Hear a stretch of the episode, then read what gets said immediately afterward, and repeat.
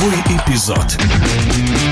В Лиге чемпионов по гандболу среди мужских команд гегемонии немецких клубов не существует уже довольно продолжительное время. За последние семь сезонов только однажды выиграл лигу германский Киль. В мае месяце начнутся решающие матчи в лиге. Сначала четвертьфинальный, и вот как раз в 1-4 Киль сыграет дважды с ПСЖ, в составе которого играет гигант из Латвии, рост которого 2 метра 15 сантиметров. Данис Криштопанс в нашем эфире гандбольный эксперт, в прошлом игрок ныне руководитель портала «Быстрый центр» Сергей Приголовкин. Что касается Даниса Кристопанса, это мой любимый, ну, один из любимых игроков в современном гандболе. Но э, Данис э, никак не может найти себя в самом богатом клубе мирового гандбола.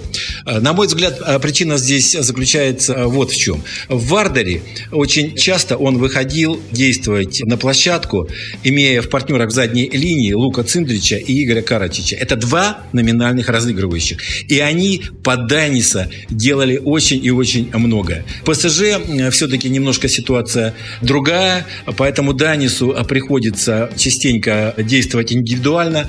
А для таких высокорослых игроков, игроков. И Данису все-таки, вот его, в силу его роста, ему не хватает резкости и скорости. Под него нужно наигрывать комбинации. Пока за э, все эти сезоны, которые он в ПСЖ играет, я этого не увидел. Но все впереди, чем ближе к концу Лиги э, Чемпионов, тем больше надежд, что мы все-таки увидим того Криштопанца, э, которого привыкли видеть в Вардере.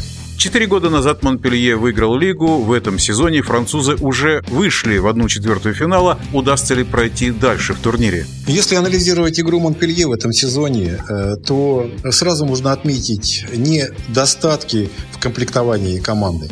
Клуб э, возглавляет классный э, тренер, который уже более 20 лет работает в Монпелье, Патрис Канае, но явно исполнителей ему не хватает. И каким бы тренер не был, что называется, семи пядей во лбу, нет игроков высокого класса каким-то макаром перестроить игру команды под свое видение, наверное, очень тяжело.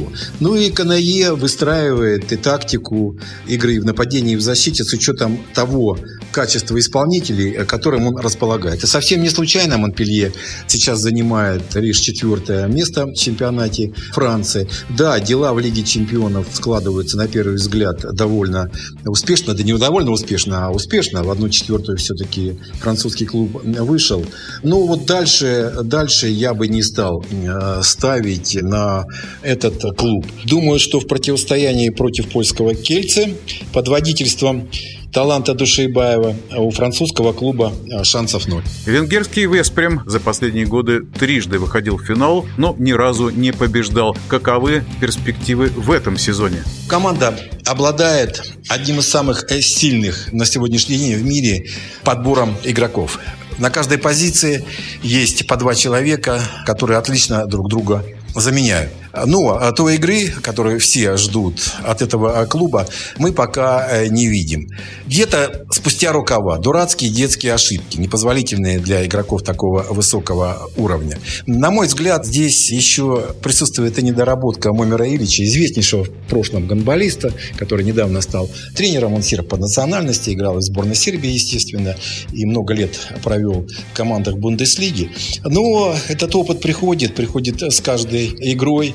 А то, что Момер знает гандбол, для нас э, не является откровением. В паре Веспрем Ольборг я все-таки отдаю предпочтение венгерскому клубу. У немецкого Фленсбурга 8 лет назад было первое место в Лиге чемпионов. Болельщики немецкой команды надеются на повторение успеха. Зарядил ли Фленсбург после победы двухматчевой серии над венгерским пиком своих болельщиков, а, наверное, их он зарядил. Но меня а, нет. Главная проблема всех немецких клубов – это перенасыщенный календарь. А, матчи Бундеслиги, которые всегда проходят, что называется, от а, ножа, сказываются на выступлении команд в Лиге чемпионов. Даже если результаты вот последних финалов четырех посмотреть, то это видно очень наглядно. Например, Фленсбург в Сегет приехал, имея в составе не 14, а 12 полевых э, игроков.